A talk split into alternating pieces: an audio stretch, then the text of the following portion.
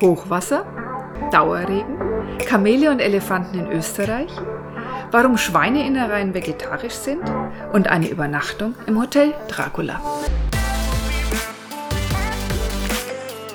Und dann ist er über den Zaun gesprungen und ich bin hinterher, komm doch rüber über den Zaun. Er sagt, komm doch du rüber.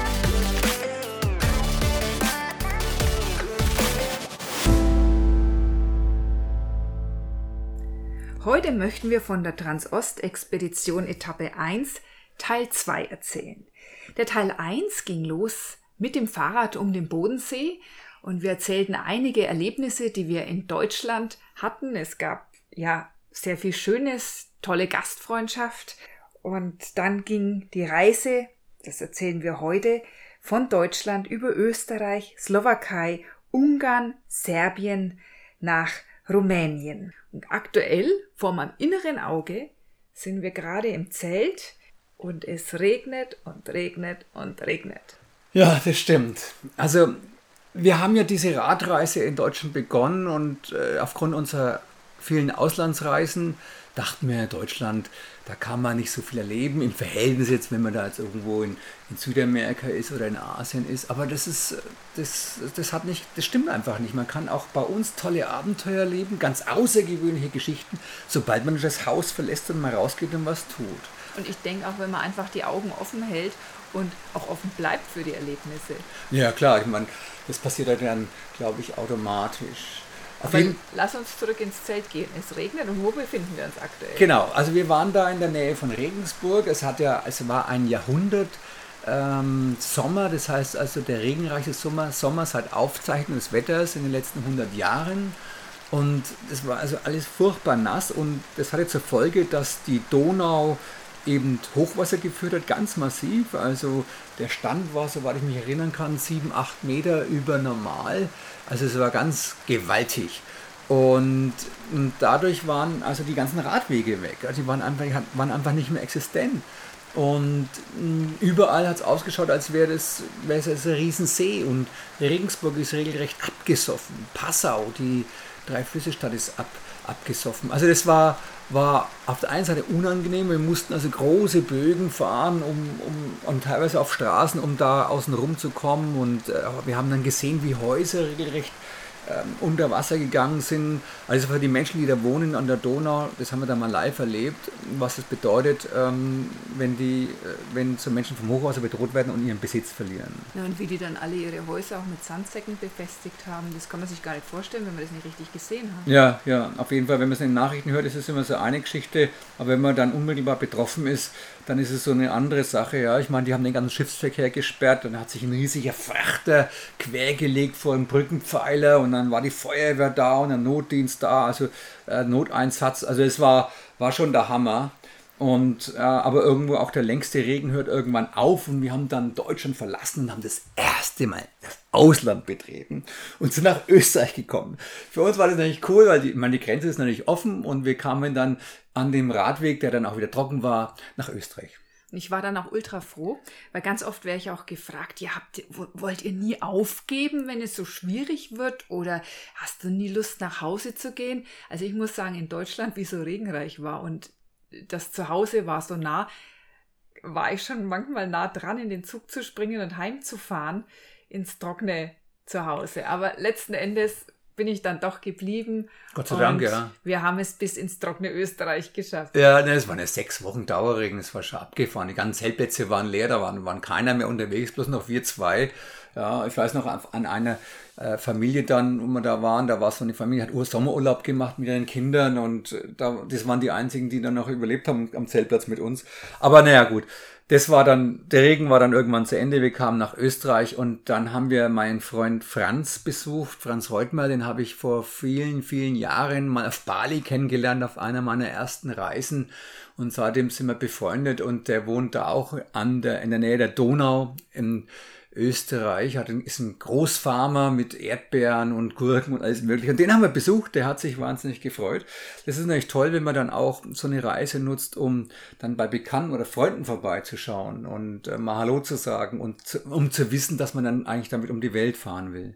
Ja, gut, und wir kamen dann in die Wachau und da war die Gerda Gassner, die hat uns äh, immer kontaktiert, wie wir in Australien mit unseren Kamelen waren, hat uns immer E-Mails geschrieben. Die haben wir dann auch das erste Mal live besucht und die hat Kamele in Österreich. Genau, das hat uns sofort verbunden und da dadurch hat die Gerda uns auch gefunden. Sie hat unsere Australien-Expedition mit verfolgt und da wir ja jetzt wirklich in der Gegend waren, hat sie uns eingeladen, ihre Tiere und ihr Zuhause mal kennenzulernen. Und, und das muss man sich vorstellen, wir sind in Österreich und sind dann auf Kamelen geritten und sind auf Kamelen in die Berge geritten und also nicht auf Pferden, ja, sondern Doch, auf Pferde waren auch dabei. Pferde auch dabei, stimmt, aber ja. wir durften eben auf Kamelen reiten. Ja, und sie hat ein neues Kamel dann bekommen, den Bochi, das so hatten wir mal ein Kamel genannt, in der Taklamakan-Wüste, die wir mal durchquert haben. Da hatten wir auch einen Bochi und nachdem hat sie ihr Kamel dann genannt, das haben wir dann getauft. Und das war der Hammer. Und ich habe dann gesagt, Mensch, Gerda, äh, das ist schon Hammer. Jetzt sind wir in Österreich und reiten auf Kamele, wollten eigentlich mit dem Fahrrad unterwegs sein. Und jetzt fehlen uns bloß noch Elefanten. Habe ich so als Scherz, als Scherz gesagt. Und dann hat sie, hat die Gerda gesagt, ja, wenn ihr einen Elefanten sehen wollt, dann können wir das schon machen. Dann rufe ich mal meine Freundin Gerlinde an. Und dachte, die veräppelt mich jetzt und macht einen riesen Witz und nee, nee, ich mach keinen Witz, das ist ernst, wenn, wenn ihr wollt, willst du Elefanten sehen? Sag, ja, auf jeden Fall.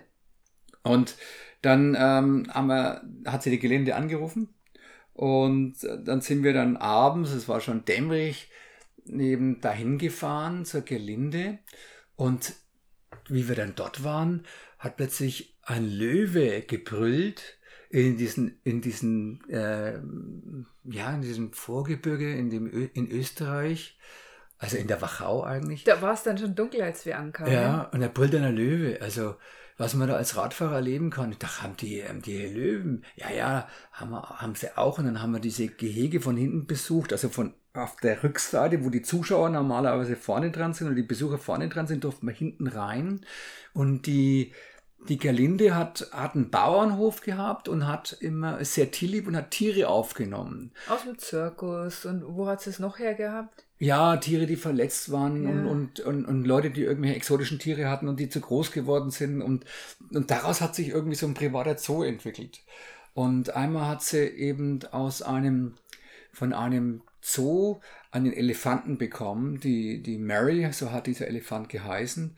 Und ähm, das war ein Elefantenbaby noch. Ja, ja, ganz Ja. klein war die noch, als sie es bekommen hat. Und das hat sie dann in den Kuhstall reingestellt, das, ähm, das Elefantenbaby. Und das war, kann man sich ja vorstellen, Elefantenbaby im Kuhstall, das ist natürlich okay, auf der anderen Seite wahrscheinlich, aber das wird ja größer und größer. Und äh, kurz bevor dieses Elefantenbaby nicht mehr durch die Tür gepasst hat, haben sie es, haben sie es natürlich raus und haben dann ein extra Elefantenhaus bauen müssen. Genau, und mit dem Elefanten ist sie auch ausgeritten. Ja, dann ist sie halt durchs Dorf geritten und war also recht, also berühmt, ja. Ähm, wenn eine, eine Bäuerin auf dem Elefanten in Österreich reitet und dann hat sich eben dieser Zoo da entwickelt. Und dann sind wir da reingegangen in dieses Gehege. Es war ein ganz modernes Elefantenhaus. Da waren mittlerweile zwei Elefanten drin. Und dann hat die äh, Gelinde gesagt, Dennis, komm doch rein. Geh mal rein und streichel den Elefanten. Und ich denke, oh, nee, echt. Ich muss dazu sagen, wir hatten mal einen Elefanten in Nepal und wir haben mal Nepal durchquert mit einem Elefanten und dieser Elefant war vom Menschen gestört und hat also mehrere seiner Elefantenherren, also die Mahuts, umgebracht und hatte mich auch während der Zeit attackiert einmal aus Angst natürlich vor Menschen. Klar, die haben ihn eben vorher ganz schrecklich behandelt. Genau. Und dadurch war der nicht so pro auf Menschen eingestellt, was ich durchaus verstehen kann. Und seither hatte ich also furchtbar Angst vor Elefanten. Also ist klar, weil ich da fast äh, gestorben wäre damals. Und nach dem Angriff und äh, war dann auch verletzt in der Schulter für zwei Jahre. Aber deswegen habe ich Schwierigkeiten da rei- gehabt, da reinzugehen. Aber dann hat die Gelinde mich da rangeführt und ich habe dann die Mary gefüttert und dann hat die Gelinde sich auf den Boden gelegt. Also zwischen die Füße äh, dieses, dieses riesigen Elefantens und hat dann mit beiden Händen den Fuß genommen und dann hat der Elefant den Fuß über ihr Gesicht getan. Das haben wir noch gefilmt und fotografiert. Das war irre. Also ein Zentimeter Abstand von so einem dreieinhalbtausend Kilogramm schweren Tier war dann der Fuß über ihr Gesicht geschwebt. Das war aber echte Zirkusnummer, die wir da live, live Weil- erlebt hatten. Es war besser als Zirkus, weil es war irgendwie so, diese Verbindung war spürbar zwischen ihr und ihrem Tier oder andersrum. das Tier hat gesagt, ihr Mensch. Also das war eine ganz liebevolle Begegnung ja, mit dem Wissen, äh, dass der Elefant klar sofort etwas hätte anrichten können, was nie mehr rückgängig zu machen wäre. Ja, ja, ja, auf jeden Fall. Naja, ich denke, für mich oder für uns war es der erste Zoobesuch in unserem Leben, weil wir den hinter den Kulissen erleben durften, weil wir zu den Tieren rein durften. Und dann haben wir die Galinde natürlich, haben wir auf Wiedersehen gesagt, die Reise ging dann weiter. Ähm, und das ist immer das, das, das Ding, der Abschied, den Abschied zu nehmen von den Menschen, das ist immer recht äh, anstrengend auf der einen Seite und traurig. Aber es geht ja weiter ins Neue und so sind wir dann eben in, haben wir die Wachau durchquert, diese 30 Kilometer lange Flusslandschaft zwischen Krems an der Donau und Melk. Und das geht so immer über die 900 Meter Höhe da entlang und dann kam man dann in die 1,7 Millionen Stadt Wien, in diese Großstadt Österreichs und da haben wir erstmal eine Melange getrunken. Da war alles noch ganz also wie halt es schön ist in Europa. Und da haben wir eine Sachertorte ja, gegessen. Das, war irgendwie geil, ja, sowas zu erleben. Ne? Muss, ja. muss, genau, wenn man mal in Wien ist. Dann kam man zu Stift Melk in das Benediktinerkloster. Das ist äh, seit äh, 1089 äh, in Österreich, Niederösterreich liegt, äh, eben auch bei der Stadt Melk. Und der Wahrzeichen, also UNESCO-Welterbe ist und Wahrzeichen der Wachau. Was das Fantastische ist in, in Europa, ist diese unglaubliche Kultur, dieser Wahnsinnskulturreichtum, den wir da erlebt haben und als Radler dann auch natürlich immer wieder diese Kulturstätten, die an einem Weg lagen, besucht haben. Und naja, und dann haben wir das Österreich hinter uns gelassen und kamen in die Slowakei. Ab dem Zeitpunkt wurden die Straßen ein bisschen schlechter, also die, die, die Radwege, es gab immer noch Radwege, aber die wurden ein bisschen schlechter. Und das finde ich grundsätzlich bei Grenzen immer faszinierend, wie es wirklich von einem Land zum anderen eine Veränderung gibt. Ja.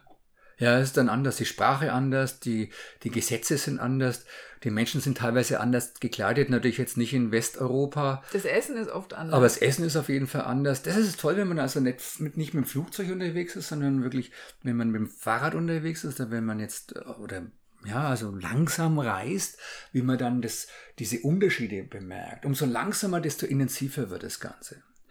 Wir sind dann nach Ungarn gekommen und ähm, in diese, also das hat ähm, die 10 Millionen Einwohner und äh, sind wir nach in diese Perle Ungarns, also nach Budapest, in diese fantastische Stadt gekommen und haben uns äh, Budapest mal ein paar Tage angeguckt und das ist eine, das ist alleine eine Reise wert. Also allein dieses dieses Budapest äh, mal äh, sich anzu, anzusehen, ist einfach eine sensationelle, tolle Stadt. Da ja. macht es auch Sinn, wirklich Touren zu unternehmen, weil die Menschen, die einen da durchführen, die haben da echtes Wissen und da kann man sehr, sehr viel erfahren.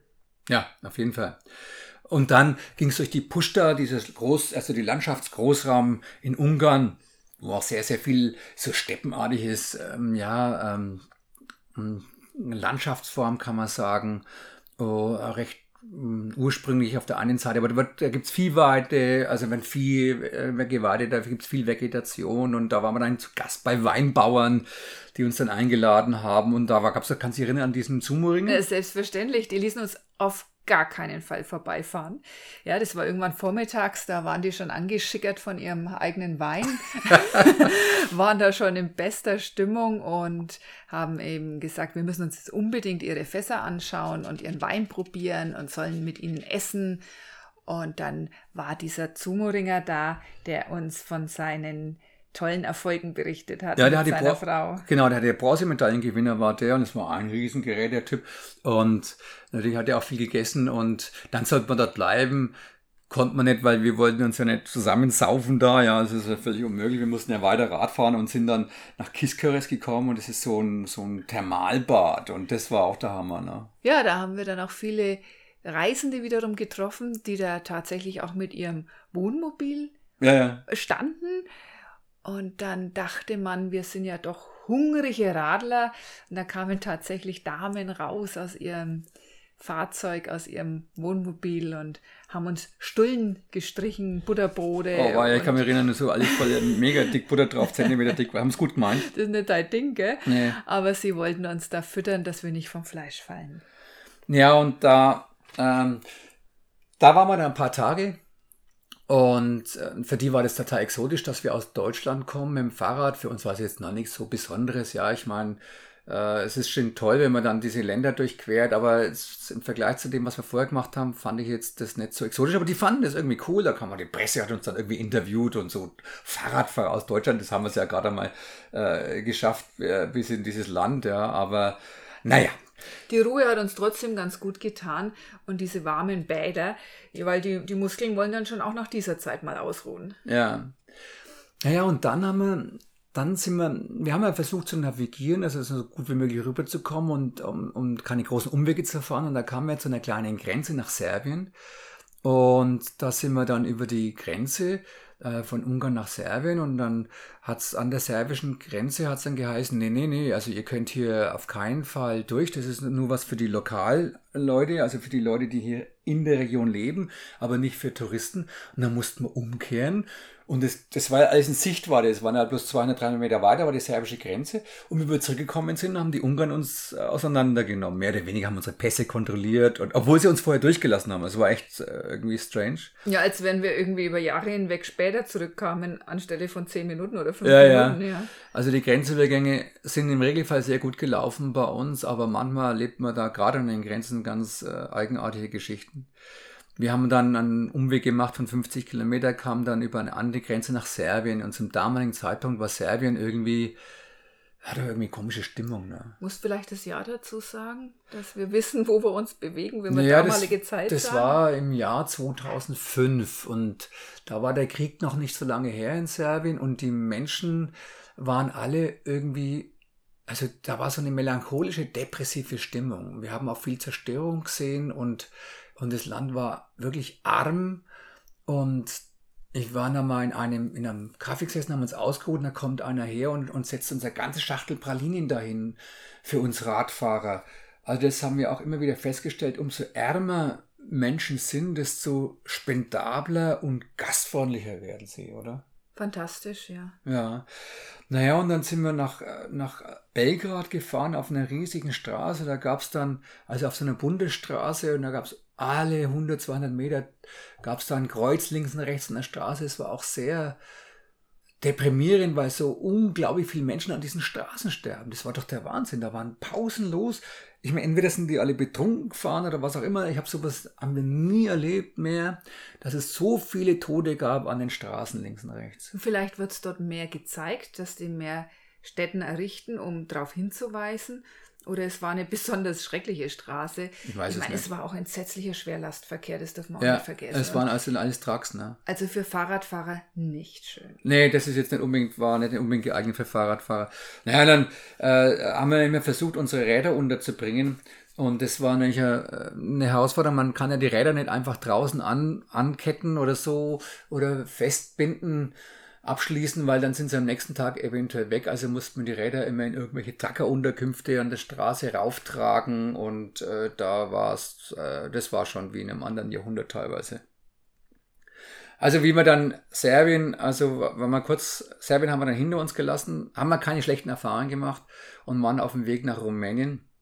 Und da, äh, das war ja dann schon spät, Herbst und da waren, also auch Zeltplätze waren zu und im Regelfall haben wir immer wild gecampt, haben unser Zelt irgendwo hinter den Büschen aufgeschlagen, aber da war nichts und dann haben wir einen Zeltplatz gesehen und da war ein Mensch auf diesem Zeltplatz und der hat gerufen, kommt rein, kommt rein, ihr könnt da hier euer Zelt aufbauen. Das war dieser Rocky. Genau, der hat eine Freude gehabt, dass wir hier vorbeikamen, als hätte er uns schon seit Tagen erwartet. Endlich was los hier, endlich kann man sich unterhalten, hat er sich gedacht. Ja, na, ja, erzähl du. Naja, der Dennis, der kam kaum dazu und ich, das Zelt aufzubauen. Da wollte er uns eigentlich schon bei sich sitzen haben. Aber ein bisschen Routine muss ja auch sein, weil es kommt ja der die Nacht und dann muss ja alles verstaut sein. Ja klar, und ich muss ja meine Bilder einspeisen in den Computer, das gehört ja auch dazu, was ich dann immer mache, jeden Tag, die Bilder einschmeißen, die, also die Fotografien, vielleicht einen kurzen Text schreiben, was sonst hat man ja alles vergessen, was an dem Tag passiert ist. Und er hat halt immer gerufen, na, rüber, kommt der Alice, kommt da rüber, trink mit mir einen Schnaps und so. Und ich, das Schnaps trinken als Radfahrer, das ist, das ist ein No-Go, ja. Bier ist schon okay, aber Schnaps. Naja, und dann habe ich also ähm, drei Schnäpse getrunken. Also er wollte mir nicht mit mir eine ganze Flasche niederpickeln, das war also nicht machbar. Und dann habe ich also das Bier getrunken. Am nächsten Tag ging es mir dann nicht so besonders toll und dann hat er uns eingeladen für das Rocky-Spezial. Ja, ja, das hat er schon am Abend vorher angekündigt. Ich muss sagen, ich komme immer ein bisschen besser weg als Frau. Ich werde nicht so genötigt, so viel Schnaps zu trinken, also ich darf den durchaus stehen lassen. Aber der Dennis, der wird da immer schon gefordert, da mit Party zu machen. Rocky hatte eben am Abend vorher angekündigt, am nächsten Morgen würde er uns ein Rocky-Spezial servieren. Ich hatte ihm gesagt, dass ich kein Fleisch esse und er meint, nee, das sind ja nur Innereien drin, das ist ja kein Fleisch. Genau. Innereien vom Schwein, hat er gesagt. Innereien vom Schwein, genau. Und ansonsten wollte er Pilze dazu suchen. Was war da noch drin? Er, wollte Pil er hat Pilze gesucht auf dem Campingplatz. Genau. Und wir dachten, um Gottes Willen, hoffentlich haut er noch Giftpilze rein. Da hat er so eine ganz komischen Soße damit gemacht, also die äh, so braune Soße. Das erzähle ich das oder erzählen wir deswegen, weil, weil es so ein unvergessliches, äh, grausliches Essen war. Und du hast dich ja, du hast es nicht gegessen, ne? Naja, ich habe mich insofern rausziehen können, indem ich ihm gesagt habe, dass ich kein Fleisch esse und ihm dann klar gemacht hat, dass Schweineinnereien für mich auch zu Fleisch zählen. Ja. Auch zu totem Tier. Und ja, dann äh, war der Fokus wieder mehr auf dir gelegen. Und er meinte ja auch, der Schnaps würde dich weiterbringen mit dem Radeln. Ja, also ich habe dann natürlich davon gegessen, weil es die, ich musste essen wegen der Gastfreundschaft irgendwie. Und äh, dann ging es mir schon nicht gut. Dann hat er mir noch Schnaps angeboten und sagte, du musst Schnaps trinken und eine Flasche Wodka, damit fahre ich also 1000 Kilometer ohne Probleme und ähm, 300 Kilometer am Tag ist überhaupt kein Thema. Also so hat der Rocky dann aufgeredet. Natürlich war er dann schon betrunken. Dann kam sein Freund und hat gesagt, ihr könnt auf der Donau, an der Donau auf keinen Fall jetzt äh, der, äh, entlangfahren durch Rumänien, weil da kommen die Karpaten und dann müsst ihr einen riesen Umweg machen. Und naja, und dann ging es uns schon nicht so gut. Also wir haben den Rocky dann äh, zurückgelassen, sind von Serbien dann über die Grenze nach Rumänien und das war dann wirklich wie, äh, wie ein anderes Land, wie 100 Jahre zurück, kann man echt sagen. Also zumindest auf dem Land mit diesen ganzen Pferdekannen, die da gefahren sind und die Menschen, die waren wirklich angekleidet, saumäßig freundlich, also wirklich sehr, sehr freundlich. Und äh, das, das habe ich schon, schon äh, genossen. Also das war sicherlich eines der exotischsten Länder in Europa überhaupt. Ne? Ja, auch diese Offenheit von den Menschen. Das ist sowieso oftmals so ein Ding, wenn man von einem Land ins andere geht, tendieren die Menschen oftmals oder manchmal, das kann man unterschiedlich sehen, dazu zu sagen, ja, also im nächsten Land müsst ihr auf dieses und jenes aufpassen. Ja, bei uns ist ja alles easy und, und, und safe, aber da drüben, da wird es dann gefährlich. Ja, ja. Und dann versuchen wir uns immer nicht so sehr ins Boxhorn jagen zu lassen, sondern eben Herz offen lassen, drauf zugehen auf die ganze Situation und dann kommt das zum Tragen, was du sagst. Also wir waren ganz begeistert, wie freundlich und offen die Menschen auf uns zugegangen sind und wie viel es auch für uns zu sehen gab. Okay, da war das die, äh, wie wir dann an der Donau waren, wir haben also nicht auf den Rocky gehört, sondern sind weiter der Donau entlang gefahren und dann waren dann tatsächlich Berge, wo wir uns dann raufgequält haben. Müssen dazu sagen, dass unsere Fahrräder mit Ladung, mein Fahrrad lag immer so um die 110 Kilogramm. Das heißt Anhänger hinten dran, wo die ganze, wo Technik drin war, wie ein Laptop und Ersatzteile und was man halt alles so braucht auf einen Langdistanztrip. Und äh, auch die Schlafsack und so weiter. Und da in Bad Anhänger war ja, war ja viel Essen drin, dass wir also auch autark leben konnten. Und da haben uns die Berge echt zugesetzt vom Feinsten. Also da habe ich manchmal gemeint, ich spucke mir die Lunge auf dem Asphalt.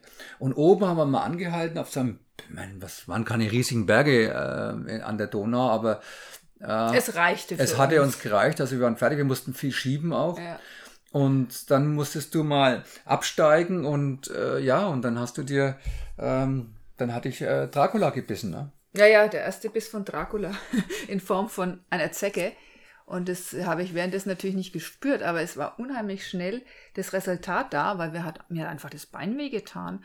Und es ist dann auch relativ schnell fest geworden, die Stelle, und rot und ja, heiß. War handgroß, also das war schon riesig. Also ich gehe heute davon aus, dass es eine allergische Reaktion war, weil also diese Borreliose, die zeigt sich ja dann doch ein bisschen anders. Es hat sich in den Kreis, Tagen ja. eben nicht in diesen Kreis entwickelt. Und ich meine jetzt rückblickend sogar, dass ich durch diese starke Reaktion die Zecke auch sehr schnell gefunden habe und sie dadurch entfernen konnte. Also war es zwar blöd, aber im Großen und Ganzen doch ganz gut, dass ich so reagiert habe. Ja, ich meine, da muss man dazu sagen, dass man jetzt leicht die Geschichte erzählt, aber wenn man dann in der Situation ist, in dem Land ist und es passiert dann sowas, dann geht natürlich einem unglaublich viel Dinge durch den Kopf und auch die Angst, dass man jetzt eine tödliche Krankheit von der Zecke bekommt oder eine lebensbeeinflussende Krankheit, eben wie Borreliose. Also es ist nicht nur, finde ich, so easy, sondern es ist auch ein psychologischer Aspekt. Also ich hatte wirklich Bedenken, du hast ja da eigentlich was Böses geholt und aber es ist gut ausgegangen und so sind wir dann weitergefahren und kamen ähm, zum ähm, Durchbruchstal an der Donau, also das Eiserne Tor. Und äh, da sind wir oben entlang geradelt und unten waren dann sind so, ja, so Donau-Kreuzfahrtschiffe mit Musik und herrlichem Essen und so, die haben dann alle zu uns raufgewunken. Da waren wir dann ein bisschen wehmütig, ne? Ja, ja, das so, muss man so sagen, das liegt in den südlichen Karpaten zwischen dem serbischen Erzgebirge und dem äh, Banata-Gebirge. Also an der Grenze von Rumänien und, und, Serbien immer hin und her geht es da und da sind wir entlang geradelt. Also es war, es war exotisch, es war echt cool, aber äh, da hat es dann auch wieder geregnet und ähm, dann sind wir da einmal einen Berg runtergefahren und da waren so Schienen und dann höre ich plötzlich einen riesen Schlag hinter mir. Ich war ja Fahrradneuling zu dieser Zeit noch, hatte nicht so viel Erfahrung und es musste im Grunde so kommen, wie es kam. Ich bin tatsächlich ganz äh, locker über diese Schienen gefahren von diesem. Ja, es waren Eisenbahnschienen. Eisenbahnschienen, ja. ja. Und das hat mich hingedroschen. Ja, du hast einfach eingefädelt mit einem Vorderreifen ja. in der Eisenmaschine, die liegen fast ein bisschen parallel, dann haben die die Straße so überquert und dann hast du halt irgendwie eingefädelt, was locker passieren kann. Und ja, das ist der Killer für einen Radfahrer. Aber das habe ich dort dann schmerzlich gelernt, dass ich das bis heute nie mehr tue. Und da kam Gott sei Dank, also da war ja auch LKW-Verkehr. Ja. Und, äh, und du hast dich Gott sei Dank nicht schwer verletzt, du hast dich halt geprellt, ne? War, geprellt, blau ein bisschen, alles offener gut, Ellbogen ja. und relativ, Dennis hat auch schnell reagiert, also wir waren sehr, sehr schnell von der Straße unten. Ja, ja. Das macht einen natürlich auch nochmal verletzlich im doppelten Sinne, fern der Heimat, wenn man so einen Sturz erlebt, aber im Großen und Ganzen ist es ja gut gelaufen. Und dann hatten wir einen, also das war wirklich schwierig dort zu zelten, äh, was ich schon mal erwähnt hatte. Und da hatten wir einen, einen Tag mit 150 oder 160 Kilometer auf einem normalen Fahrrad mit diesem Wahnsinnsgewicht. Und da kamen wir schwer in die Nacht hinein. Und irgendwann kamen wir nachts um 11 oder so, 23 Uhr kamen wir äh, zu einem, ja, zu so einem, hat so Hotel, ja, also, also so, so ein Bunker hat es ausgeschaut, also es war, war verlassen mehr oder weniger, aber da war jemand da glücklicherweise. Die Rezeption war besetzt, es gab es keine Gäste und wir haben gefragt, ob wir da bleiben dürfen. Und gesagt, ja, ihr könnt da bleiben. Und dann haben wir unsere Räder da abgestellt und ja, also wir waren heilfroh, wo angekommen zu sein und das birgt auch dieses Fahrradfahren oder dieses Reisen auf diese Art sehr mit sich. Man bleibt nicht immer unbedingt da, wo man unter anderen Umständen bleiben würde. Ja, darf, aber genau. In genau. diesem Fall waren wir sehr froh, ein einen Platz gefunden zu haben. Dennis ist dann so, dass er reingeht und, und guckt, wie wir unterkommen. Und ich Check halt die im, Zimmer ab und so, ne? Genau, ich passe im Regelfall auf die Fahrräder auf. Und ich habe dann schon irgendwie das Gefühl gehabt, da sitzt jemand im Busch. Ich glaube, das, das kennt jeder, wenn man das Gefühl hat, es beobachtet zu werden. Und ich hatte dieses Gefühl. Und irgendwann hustet dann auch jemand und dann war ich mir sicher, da sitzt jemand im Busch. Was jetzt nicht die Tragik war, weil dann war noch, noch mal ein Zaun dazwischen. Dennis hat das Hotel klar gemacht. Wir wussten, wir können da bleiben und konnten das auch nicht direkt in die Lobby rollen, sondern haben das über ein Stück weit entladen. Und ich sagte zu Dennis, Dennis, wir haben die Räder entladen, ja. immer einer beim Fahrrad sein und dann geht einer und trägt die Taschen in die Hotelhalle. Und ich komme gerade zurück um neue Taschen eben aufzunehmen, während Dennis mir bereits entgegenkommt und ich sage, Dennis, ich habe doch gesagt, du sollst beim Fahrrad bleiben. Und in dem Moment sehe ich schon einen rennen, der sich eine Ortliebtasche geschnappt hatte und flitzt da einfach in der Dunkelheit damit davon und wir hinterhergerannt. Ja, in die Tasche fallen lassen, ne? Ach, ja. Wir Glück gehabt, weil wir als Radler oder überhaupt als Reisender hast ja immer das alles super wichtig, was man dabei hat, da kann man nichts verlieren. Auf jeden Fall hat der Typ das äh, fallen lassen, glücklicherweise. Und ich bin hinterhergerannt und gesagt, das Kind. Und dann ist er über den Zaun gesprungen und ich bin hinterher und gesagt, das Kind. Ich war, ich war echt, echt ich hatte echt sauer und hab den beschimpft und so. Und dann, er hat zurückgeschimpft. Und er hat zurückgeschimpft. Und dann hat er gesagt, Äh, dann habe ich gesagt, komm doch rüber über den Zaun. Er sagt, komm doch du rüber. Und dann, ähm, das waren Cindy Romas und da waren dann mehrere Leute und dann hatten wir echt Muffe bekommen, haben also sofort äh, sind wir ins Hotel geflüchtet, mehr oder weniger. Ja, es kamen dann auch Leute vom Hotel und letzten Endes, da darf man gar nichts sagen. Ich meine, die Menschen sind furchtbar arm dort, die frieren, die haben Hunger ja. und die haben jetzt einfach die Situation erkannt und gehofft, dass sie da irgendwas Brauchbares in den Taschen finden. Für einen Fahrradfahrer natürlich nicht die beste Option, eine Tasche zu verlieren, aber dass die Menschen hier in einer Notsituation sind, das wollen wir hier äh, ganz klar zum Ausdruck bringen. Auf jeden Fall war das Hotel unbeheizt, es gab kein fließend Wasser und also nur einmal eine halbe Stunde am Tag haben sie es angemacht. Es war alles, alles, das Dach hat, äh, da kam, ist das Wasser reingeflossen, in den Zimmern war es feucht. Wir sind da drei oder vier Tage geblieben. Es war äußerst unangenehm. Wir nannten es das, das äh, Hotel Dracula. Der Koch war auch gleichzeitig der Gärtner, dementsprechend hat auch das Essen geschmeckt. Und er war der Klempner. Und er war der Klempner, genau, deswegen hat es auch dauernd reingeregnet. Das Hotel war eigentlich völlig verfallen.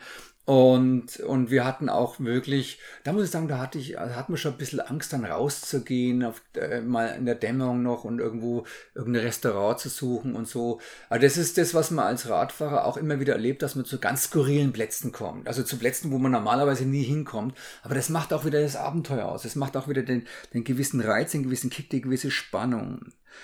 Und wir sind deswegen drei, vier Tage geblieben, weil ich musste unbedingt äh, die letzten Erlebnisse aufschreiben. Und ja, und wir waren auch fürchterlich müde hm, von diesem das stimmt. Otzen Distanz. Ja, ja. Das war ja der Wahnsinn, das was war, wir da geleistet hatten. Genau, das, das hing uns in die Knochen. Und es ist auch ganz, ganz wichtig, diese Pausen einzulegen, einfach weil man sich sonst wund fährt oder sich irgendwas entzündet. Also insofern lieber dann mal ein Stopover im Hotel Dracula. Ja, und dann in den Hotel Dracula, das haben wir dann verlassen und sind also doch äh, nach Bukarest gefahren. Es war unser, also unser Destination für diese Etappe, also unser Etappenziel. Und dabei gab es also immer wieder Tunnel, teilweise mit un unbefestigte ähm, Seitenrand und da musste man dann durchfahren und da sind die LKWs hinter uns gefahren und, und wenn, die, wenn einer entgegenkommen ist, dann war eigentlich der Platz viel zu schmal. Also das kam mir auch ein bisschen vor, wie russische Roulette durchzufahren. Und das haben wir dann aber geschafft und kamen unverletzt in Bukarest an und das war für uns also der Hammer. Da haben wir dann an der, da haben wir dann drei, dreieinhalbtausend Kilometer gemacht auf dieser Etappe und haben wir dann in Bukarest alles in, die, in den Zug verladen, einen Teil der Ausrüstung, einen Teil haben wir dort gelassen und sind, und sind nach äh, Deutschland zurückgefahren, um dann ein Buch zu schreiben und die nächste Etappe zu machen, die wir dann geplant haben und da ging es dann weiter.